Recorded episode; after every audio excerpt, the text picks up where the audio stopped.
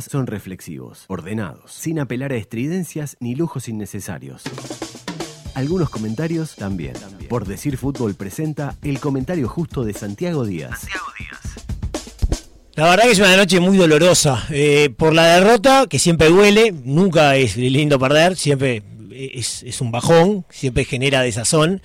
Pero sobre todo por la forma, porque la verdad es que, excepto en, los primeros minutos y antes del primer gol de Argentina, en donde uno tuvo la expectativa de conseguir un buen resultado, con ocasiones que, tuvo el equipo uruguayo muy interesantes, tres ocasiones en 30 minutos como para poder compartir.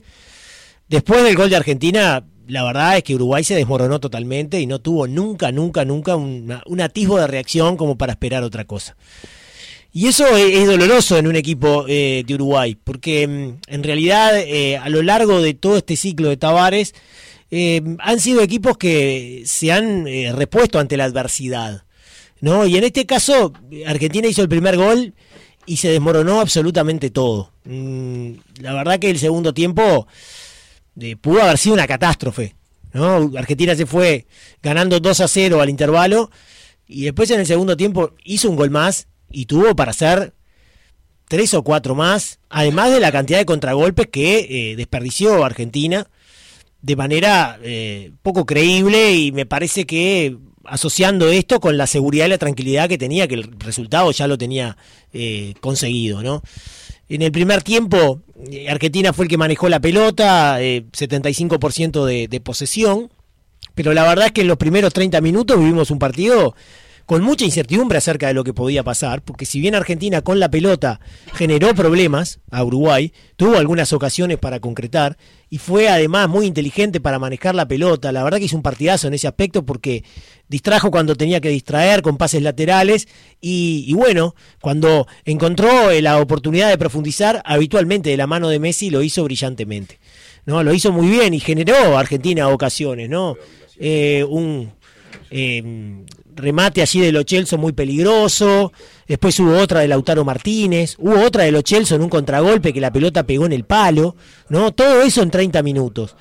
Eh, el tema es que Uruguay, sin tener tanto la pelota, prácticamente sin manejarla eh, demasiado, también generó ocasiones y muy claras. Hubo una de Suárez que tiró cruzado y atajó el arquero ya metido dentro del área. Después hubo otra de Suárez que tiró de tijera y la pelota es atajada de manera espectacular por el arquero, realmente espectacular. Este, y, y después hubo otra que pegó en el palo, ¿no? Este, un centro eh, de Viña, primero un centro de Nández de la derecha, Viña que la, la coloca al medio y Suárez de posición sesgada remata en las cercanías del arco y la pelota pega en el palo. Estamos hablando de tres ocasiones de Uruguay en los primeros 30 minutos. Nunca Uruguay había tenido tantas ocasiones contra Argentina jugando de visitante en tan poco tiempo. Esa es la realidad. El tema es que después Argentina metió el primer gol, que es un gol, la verdad, evitable por parte del arquero Fernando Muslera. Sí, eh, yo ya vi que en las redes sociales prácticamente que están responsabilizando a Muslera de todo lo que pasó y en realidad no es una pelota fácil. O es una pelota, para decirlo de otra manera, mucho más difícil de lo que parece porque es un, pase frontal de Messi, bien profundo, buscando a Nicolás González, ¿verdad? Que hizo el movimiento para ir a encontrarse con esa pelota. Y claro, el arquero no sabe qué va a pasar, si llega González o no llega González. Y entonces lo distrae y la pelota termina metiéndose sin que la toque, me parece, González. Obviamente que es una pelota que Muslera pudo haber atajado, claro que sí, pero no es una pelota tan fácil como parece. Se terminó metiendo contra el arco a los 38 minutos, iba 0 a 0 el partido a los 38 minutos, habían tenido ocasiones los dos, Argentina había jugado mejor, Argentina había protagonizado, Argentina eh, había tenido un protagonismo muy bueno, más allá de que también había dado algunas ventajas desde el punto de vista defensivo. Y después del gol se terminó el partido para Uruguay. O sea, la frustración, el descontrol, no fue, digamos, eh, partido a partir de ahí. Se terminó. Porque mm, Argentina, claro, que está en un buen momento porque se siente mucho más fuerte después de haber ganado la Copa América. Argentina tuvo muchos momentos en donde no eh, había podido conseguir títulos, se le escapaban de las manos los títulos, la gente los criticaba mucho, ustedes saben cómo es ahí. el, clima, eh, no había un ámbito serio para trabajar, venía un entrenador, se iba, llegaba otro, y ahora con Scaloni lentamente se fueron acomodando, llegó el título de la Copa América y la autoestima es otra y el talento siempre estuvo, está ahí. ¿No? liderados por el máximo talento del fútbol mundial que es Messi, que hoy cada vez que agarró la pelota fue una especie de pesadilla. Y en el segundo tiempo, mucho más todavía, porque jugó mucho más libre. Pero antes de que terminara el primer tiempo llega el segundo gol, que también es una jugada un poco afortunada. Porque Lautaro Martínez le erra la pelota, pifia y le sale un pase para De Paul, que ingresa con cierta libertad y define ahí desde el centro del área cruzado para batir a Muslera. Y bueno, ahí ya definitivamente eh, fue un descontrol porque todos estábamos deseando que terminara la primera etapa porque Argentina estaba eh, tocando la pelota para los costados, la gente decía ole. Y cada vez que se acercaba Argentina daba la sensación de que iba a hacer otro gol. Incluso Lautaro estuvo muy cerca de hacer otro gol sobre el minuto 45 de la primera de la primera etapa. Y en la segunda etapa Uruguay cambia de sistema. Ustedes saben que Uruguay jugó con tres zagueros centrales. Yo creo que eso no funcionó.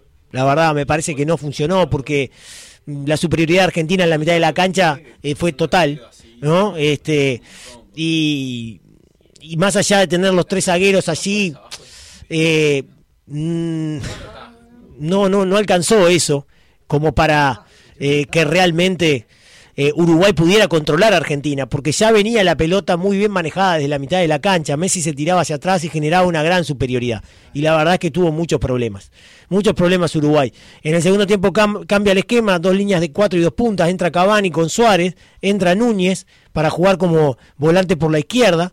Se mantiene Nández un rato ahí como volante por la derecha, dos volantes centrales, pero otra vez eh, volvió a jugar muy libre Messi, mucho más que en el primer tiempo.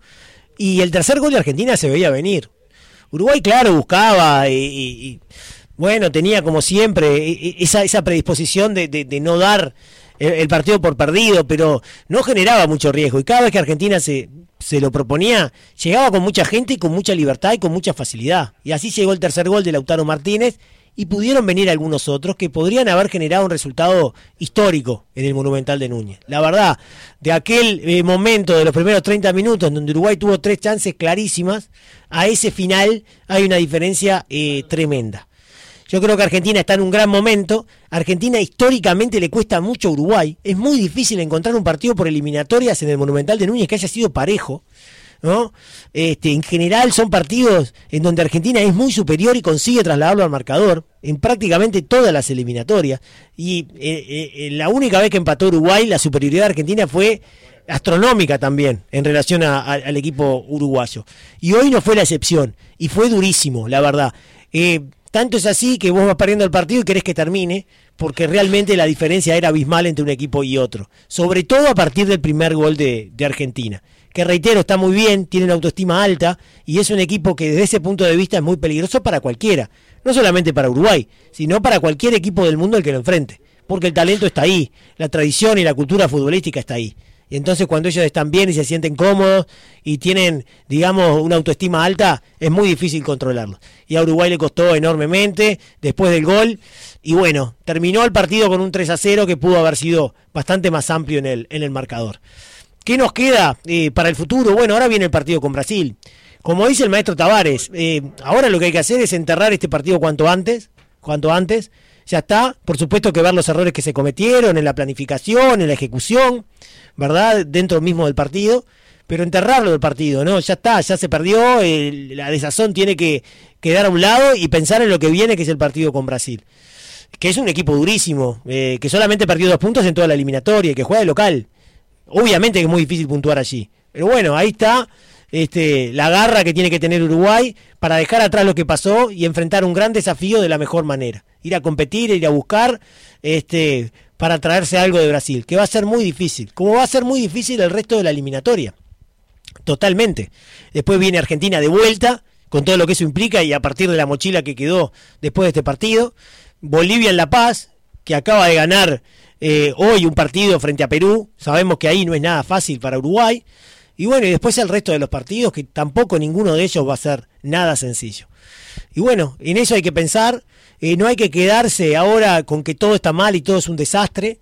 Sino que hay que apoyarse en las cosas que se han hecho bien, en los partidos y en los tramos de los partidos en donde Uruguay demostró cosas muy interesantes, como el otro día con Colombia, y tratar de apoyar eso, potenciar eso y, y, disimular los errores que pudo haber tenido el equipo, las dificultades que ha tenido el equipo en los diferentes partidos, para intentar de ir a enfrentar con las mejores posibilidades cada uno de los partidos, cosechar los puntos y buscar la tan ansiada clasificación al Mundial de Qatar, que va a ser muy difícil, que va a ser muy complicada para Uruguay y para todos los equipos. Y lo estamos viendo con los resultados que se dan. Todos pierden puntos. Hay dos equipos que van a estar, que son Argentina y Brasil, que están por encima del resto.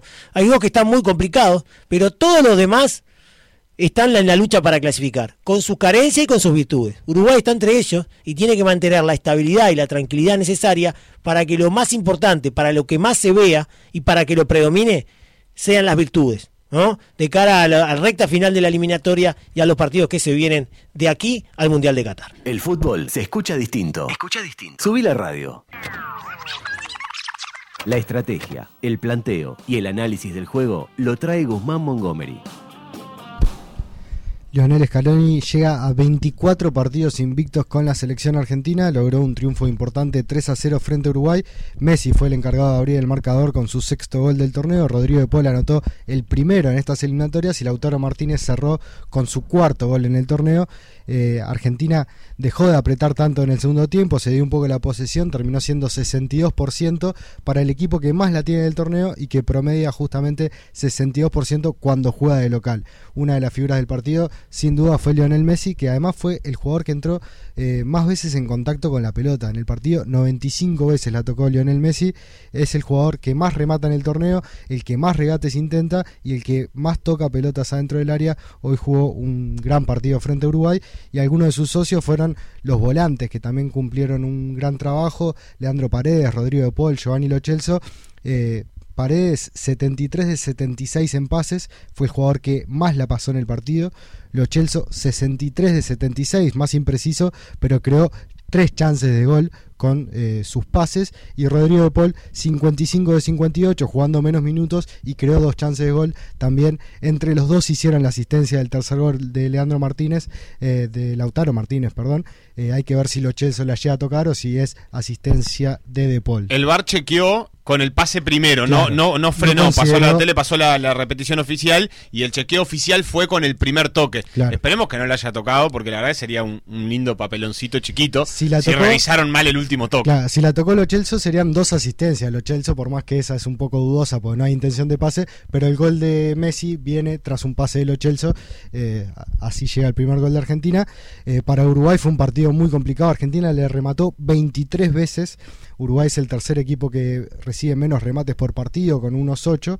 Argentina casi que triplicó esos eh, 8 remates que recibe Uruguay. Y fue el segundo partido de Argentina en las eliminatorias eh, donde más remató. Había tenido 24 remates frente a Bolivia, hoy quedó a uno de esa distancia.